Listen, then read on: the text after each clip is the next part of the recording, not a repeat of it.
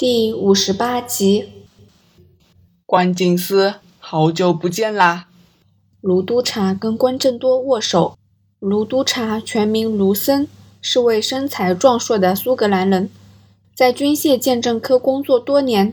虽然在港居住了十多年，还是学不懂拗口的广东话，只懂得只言片语。他的名字取中文名时，干脆只用姓氏做音译。替他起名的同僚觉得音调较接近罗森，不大吉利。中国神话中阎罗王位居森罗殿，所以改为卢森。虽然皇家香港远警是根据西方制度编配的纪律部队，但这个以华人为主的团体里，仍对一些中国传统风俗有所避讳。民警署仍供奉关帝，便是一例。卢 Sir，你说石本胜身上有奇怪的东西，可能跟石本天有关。关警司刚好来找我，我便请他过来谈谈。司徒督察以一口港式英语说道：“对。”卢森高兴的点点头，转过身取出一个箱子，箱子跟刚才司徒督察拿出来的尺寸差不多，但关正多觉得这个箱子。比刚才那个重得多。这是在歹徒身上找到的曲尺手枪。卢森捡出四柄黑心，并排在桌上。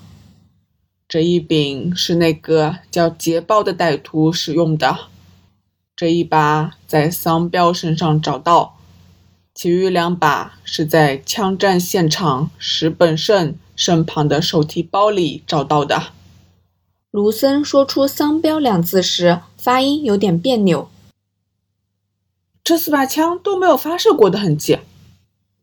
司徒督察插嘴说：“关正多记得，从 T.T 他们的报告中知道，捷豹未发一枪便被击倒，而桑彪用的是 A.K. 突击步枪，这把黑心可能是备用手枪。”我记得 T.T。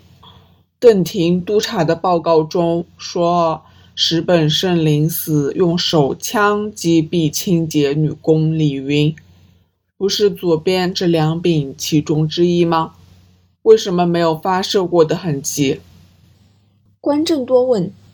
虽然枪战后他到过现场，但当时见证人员已替枪支拍照存证，先一步将危险品捡走。关正多没看到这些枪械，因为他用的是这罕见的东西。卢森从纸箱中取出第五把手枪，六七式。关正多看到后一脸错愕，少见吧？卢森笑了笑，这便可能是跟石本天有关的线索了。六七式微声手枪跟五四式黑心手枪一样，由中国制造，属于军用手枪。六七式之所以特别，是基于它的设计，它是用于侦察、夜袭等特种作战中使用的消声枪械。越战期间，越共游击队就运用这款武器，叫美军吃了不少苦头。关正多在警界多年，也是第一次看见实物。卢森拉闭枪膛，把枪递给关正多。六一式微声手枪的枪管是整体式消音器，枪身设计的密不透风，减少枪管内火药引爆时外泄的气体和声音。这把枪使用时可以选择手动或半自动模式，在半自动模式下。它和一般曲尺手枪无异，会自动退膛上弹，让枪手连续开枪。它也可以设定成手动模式，发射后要拉动枪膛，子弹壳才会弹出，下一颗子弹才会推进枪管。这设计会使开枪后枪管保持气密状态，降低枪声和火花亮度。采用手动模式时。配合低速子弹，六一式手枪只会发出约七十分贝的声音。跟一般高达一百四十分贝的枪声有天壤之别。不过，消音手枪并不像电影描述的那么神奇，它不会静的只余下咻咻的枪声。一般情况下，枪声依然会被人察觉。不过，如果隔着墙壁或在较吵闹的环境，人们只会以为是很普通，像是东西掉到地上的噪音。简而言之，就是从“喷”变成“啪”。我们已经核对过弹头，跟以往的案子做比较，发现一个吻合的案子。卢森说：“关警司，你记得那个替不少黑道人物打官司的魏耀宗律师吗？”去年二月，在旺角蓝魔鬼酒吧后巷被枪杀的那个，对，就是那个，他是被这把手枪杀死的。同一把手枪射出的子弹会因为枪管的来福线造成独特的刻痕，只要利用显微镜，便能鉴定两颗子弹是不是从同一把手枪发射。那不是职业杀手的作为吗？居然跟史氏兄弟扯上关系？关正多奇道：“对，就是这么奇怪。”卢森耸耸肩说：“石氏兄弟一向用抢劫或绑架求财，不会干这种委托杀人的勾当。可是眼前证据确凿。”我们可能一直误判了他们的生意规模。魏律师被杀的案子一直未能侦破，不过没有他替那些黑道老大辩护，不少人，包括敌对组织的老大和敌方，额手称快。这案子重案组仍在调查中，不过旺角区罪案多不胜数，在缺乏线索下。没有人积极侦查就是了。我不认为石本胜是杀死那律师的凶手。司徒督察说：“枪械在黑市中一直流通，说不定啊，他们只是碰巧取得这把枪，不用白不用。”关正多细看手枪，再问道：“在石本胜一伙的手提包内。”找到多少发未用的子弹？卢森从身旁架子取下一份文件，看了看，说：“超过三百发。种类如何？种类？”卢森略微讶异，再从档找出数位。未记在枪弹夹的子弹有二百零二发。七点六二乘三十九毫米步弹子枪，以及一百五十六发七点六二乘二十五毫米手弹枪。怪了，关正多说，竟然没有七点六二乘十七毫米的。咦，是啊。卢森明白关正多所指，黑心手枪用的是。二十五毫米长的长枪子弹，而六七式用的是较短小的十七毫米长子弹。其实反过来想，不正很合理吗？司徒督察指着前面的枪械说：“因为六一式是意外到手的，没有补给弹药，所以正好要先使用。用光后，甚至就可以把枪丢弃。万一失去黑心手枪。”只有一把六七式和百多发不合用的子弹，这便够笨了。我始终觉得石本天、石本胜跟魏耀宗被杀有关。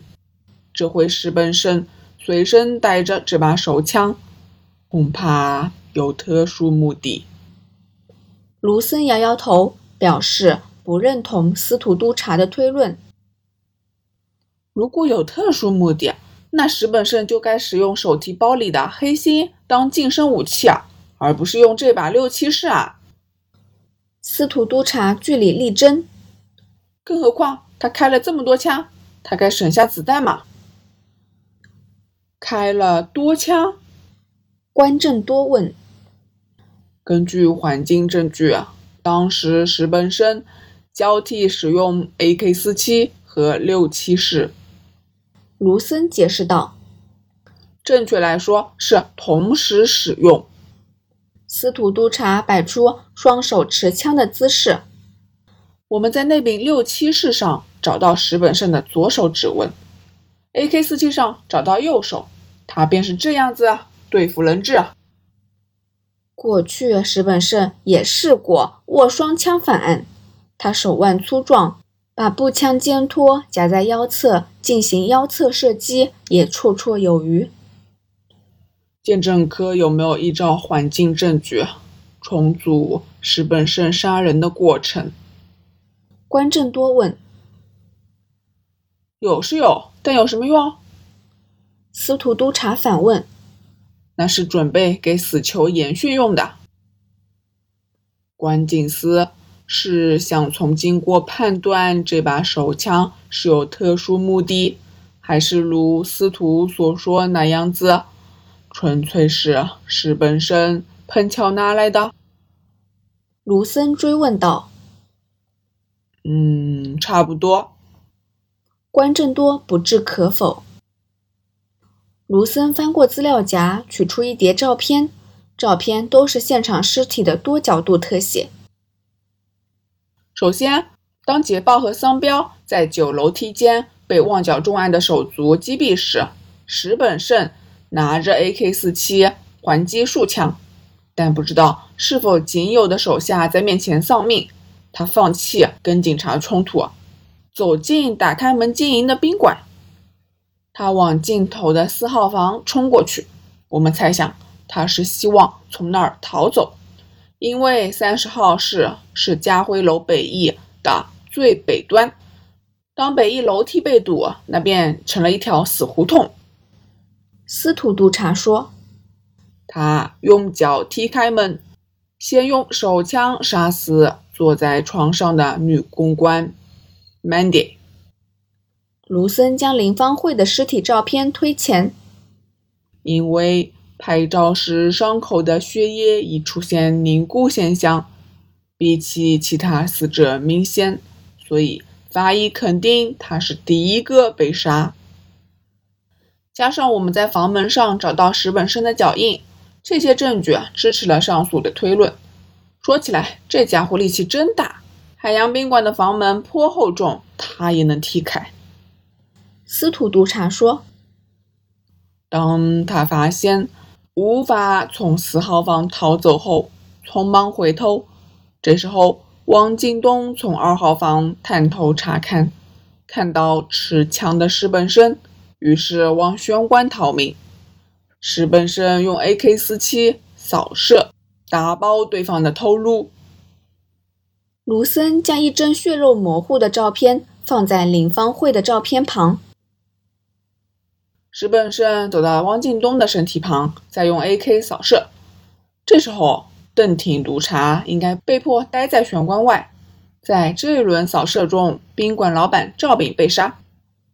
卢森就像配合司徒督察的话，将下巴被子弹打碎的赵炳的照片放在第三个位置。